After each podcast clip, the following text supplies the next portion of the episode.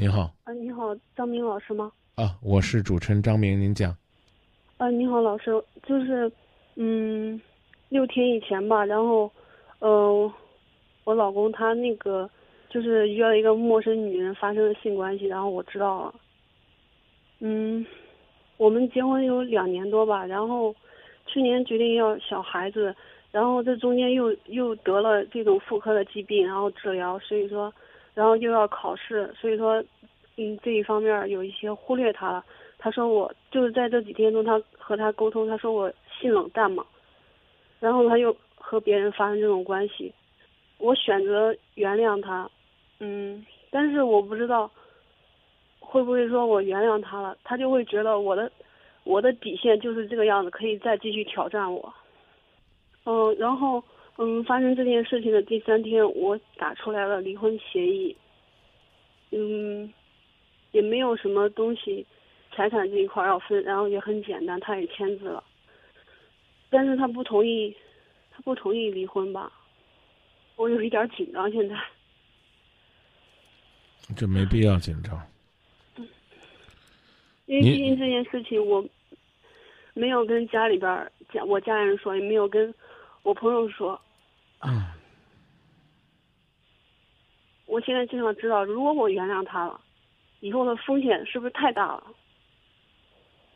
你指的风险是什么？他再次出轨。在出现这个事之前，你可能从来没想过他会出轨。对，从来没想过。嗯。风险大吗？嗯，因为原来呢是觉得好像就没有风险。对。是吗？对。所以风险是谁来预测？我预测不了。明白吧？我预测不了。那我是不是也可以宽你心的劝你？恰恰是因为出现了这样的变故，也许未来再出事儿的可能性还会小呢。你是不是觉得这种说法也挺合理的？我我就想趁现在没有小孩嘛，然后发生这种事情，也让我们及早的知道。我特我特别他他他不跟我沟通有些事情。我特别支持你刚说这个，但是谁都保证不了。最彻底的方法是离婚。离婚之后，你能保证下一个男人就会忠诚你一辈子吗？不能够。对，谁谁也保证不了。对，没有希望。嗯，所以呢，核心在于你还爱这个男人吗？爱，但是，但是想到那件事，你觉得很龌龊、很肮脏。那怎么办？一是走，一是走，二是等一等，让自己冷静下来再做决定，可以吗？嗯，嗯，我知道了。啊，那你就要想一想，这段时间你做什么？他跟你解释说你们两个出问题的原因是什么？说我嗯忽略他了。然后我说我不主动，我的性伴侣自始至终就他一个，所以说这一块这一方面我不是不是太主动吧？那都是借口。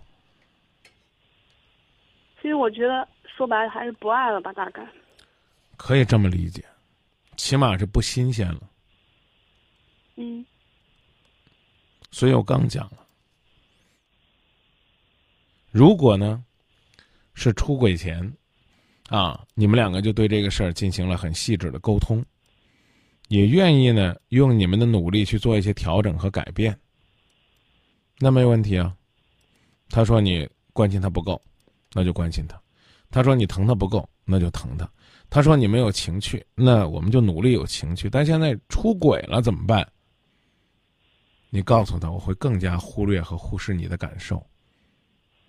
请你自己重视，你是一个结了婚、有责任的男人。请你认真的考虑考虑，我们的婚姻还要不要继续？我也需要冷静的考虑考虑。这个时候，你可以选择分居，也可以选择搬走，当然也可以选择在一个屋檐下，都可以。但，请你过你自己的日子。想你自己的将来。嗯，你这样说，我感觉我冷静多了这会儿。然后还有一个问题就是，我知道那女的微信号嘛，然后我加她微信，我问她这个问题了。然后她是九三年的吧，她特别，她说没有发生什么，只不过是约炮而已。嗯。算了，当我没说吧，毫无意义，感觉。我知道该怎么做啊，老师。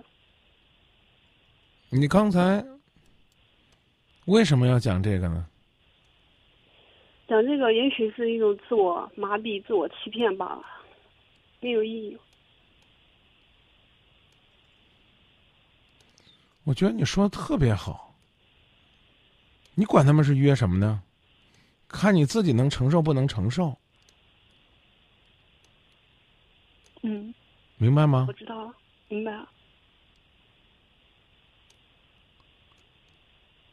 你想想，如果你能承受。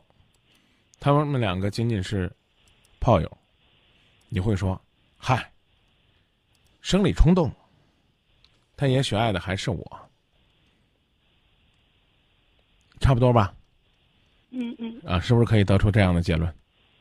嗯。啊，好了。那另外一种表达方式呢？是说：“我去啊，这不行啊，啊！”约炮，这整个人的感情都这么随便，那这还能有爱吗？所以我刚讲了，任何一件事，去做出任何评价的时候，其实都是那一个字儿：爱。有爱了一种状态，没爱了一种状态。我知道了，谢谢老师。因此。这个人，我指的是这个所谓的在外边给你伤害的人，就别再联系了。嗯。啊。已经不联系了，因为知道越多好像越痛苦吧。对呀，你何必呢？干嘛要去碰他呢？碰这样的人有什么意义？一点意义都没有。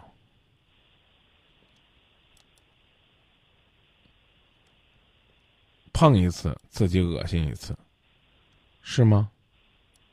嗯。是吗？是。啊，如果是的话，别碰，别问，只记住一句话：爱自己，再深一点点。我知道了。再见。谢谢老师。不客气。别问对方到底还爱不爱你，你要问的是，你究竟会不会自己爱自己？是不是男人都有一颗善变的心？是不是男人的心很残忍？你的吻还残留在我的唇，我却不是你最爱的人。是不是女人的爱总是？一往情深，是不是女人都太过天真？也许我们真的，下辈子不做女人。微信公众平台上，玉清说：“男人出轨啊，只有零次和一万次。他是认为呢，只要出了以后呢，就危险了，出起来就没头了。”当然，也有朋友说呢，嗯，这都是金钱惹的祸。要没钱了，估计也不这样了。啊，还有人感慨说：“这个好在这姑娘是个比较清醒的女孩。”谢谢。